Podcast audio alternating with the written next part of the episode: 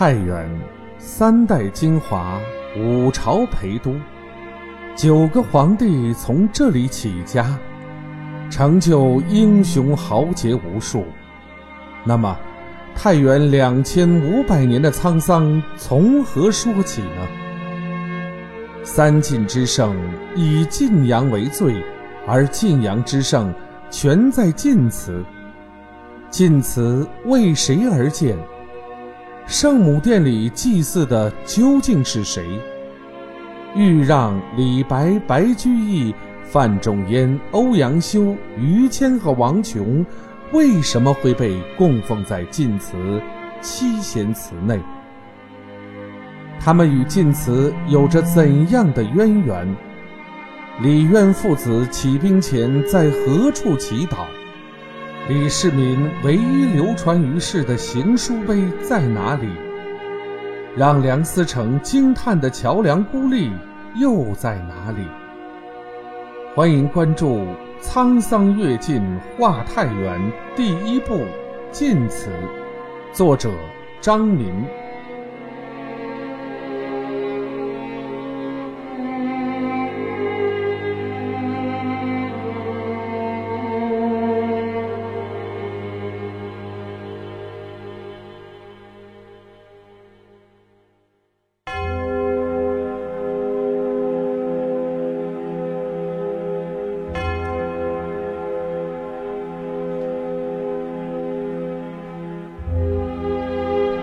八九八年，也就是戊戌变法的那一年，时年四十二岁的光绪甲午举人刘大鹏落地归家。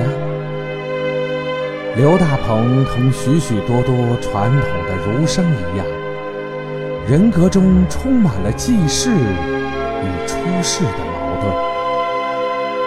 一方面，儒家的传统教育。使他立志走入了仕途，报效朝廷。另一方面，科生落地和清王朝的腐朽没落，又无情地击碎了他的梦想。隐居于晋祠堡外赤桥村的刘大鹏，最终从怀才不遇的满腹快累之中解脱出来。以宁静淡泊的心态，独善其身，去追求精神世界的平衡与超脱。他将目光投向了近在咫尺的晋祠。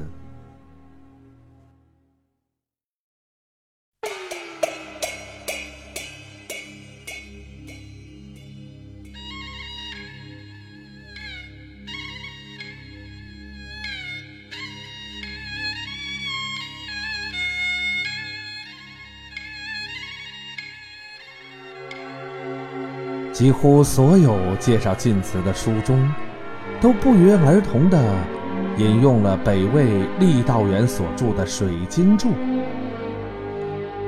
昔智伯恶晋水灌晋阳，齐川上朔。后人续以为昭。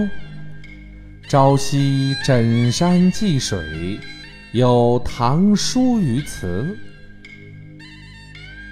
这是有关晋祠的最早记载，也就是说，晋祠至少有一千五百年的历史了。唐叔虞祠现在位于晋祠的北侧。当年周成王简同封地，将年少的叔虞分封到了唐地。后来，叔虞的儿子谢父见到晋水日夜奔流。于是，改国号为晋。后人为了纪念第一代晋军叔虞，就在晋水源头修建了叔虞祠，也就是日后的晋祠。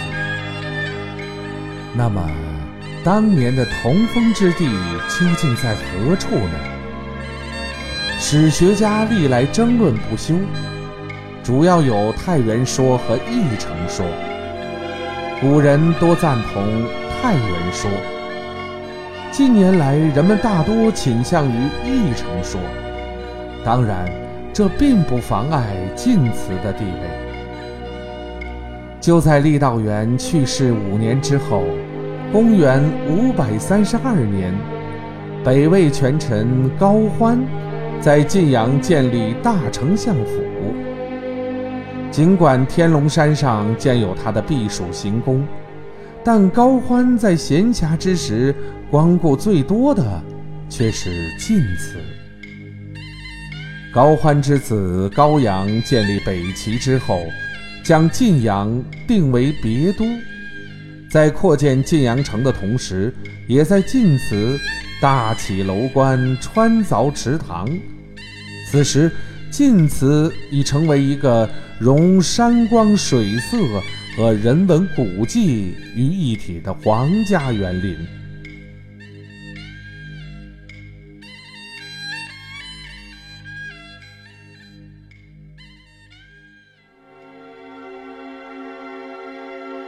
曾在玉璧城指挥三军，齐唱敕勒歌。